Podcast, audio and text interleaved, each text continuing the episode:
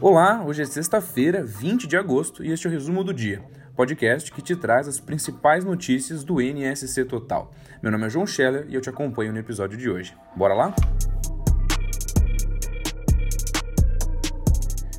A gente começa falando de um vendaval que atingiu cidades no sul do estado.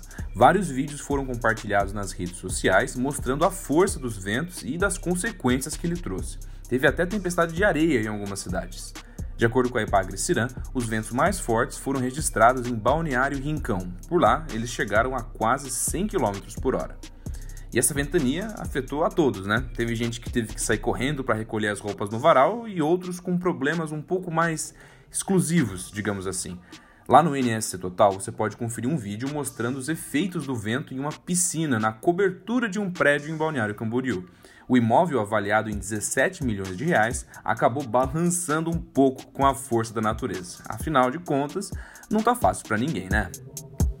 Bom, brincadeiras à parte, de acordo com o meteorologista Leandro Puchalski, o vento chegou por conta de uma frente fria que avança no estado vinda do Rio Grande do Sul. A tendência é que ela diminua até o final de semana.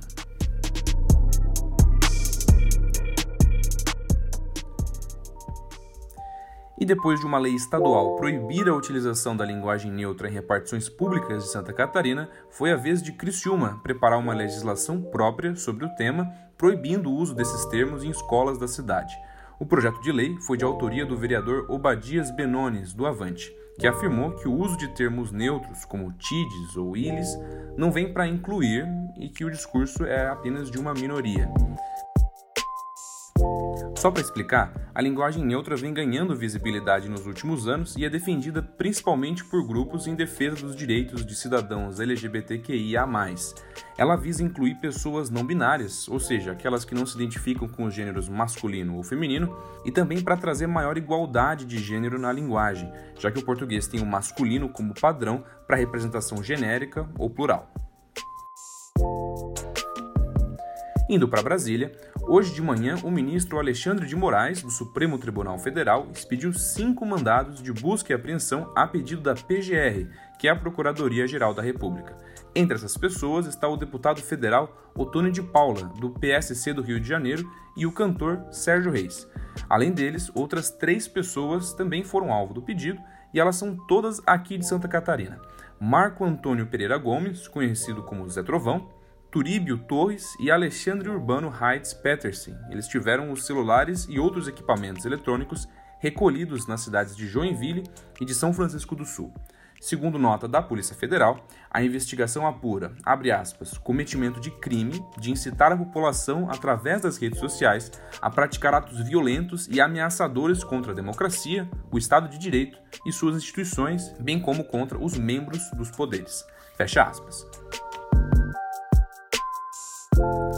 E um estudo da Universidade de Oxford identificou que a vacina contra a Covid-19 da Pfizer perde eficácia mais rápido do que o imunizante da AstraZeneca, isso contra a variante Delta especificamente.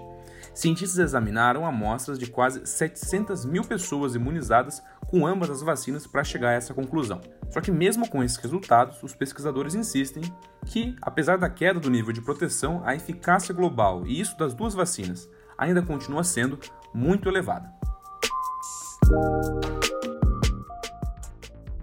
Em um acidente de trânsito em Blumenau, terminou com o salvamento inesperado de um bebê engasgado. O caso ocorreu na noite de quinta-feira. Os agentes da Guarda Municipal atendiam uma ocorrência quando o casal, desesperado, chegou para pedir ajuda ajuda para salvar o filho de menos de um mês que havia engasgado com leite materno. Os primeiros socorros foram prestados pela equipe da GM e a criança voltou a respirar. Ela ainda foi encaminhada depois para uma avaliação médica no hospital local. Este foi o resumo do dia de hoje. Para conferir mais detalhes sobre as notícias apresentadas aqui, é só conferir os links que estão na descrição do episódio. Na terça que vem, a gente está de volta com mais o resumo do dia. Bom final de semana e até mais.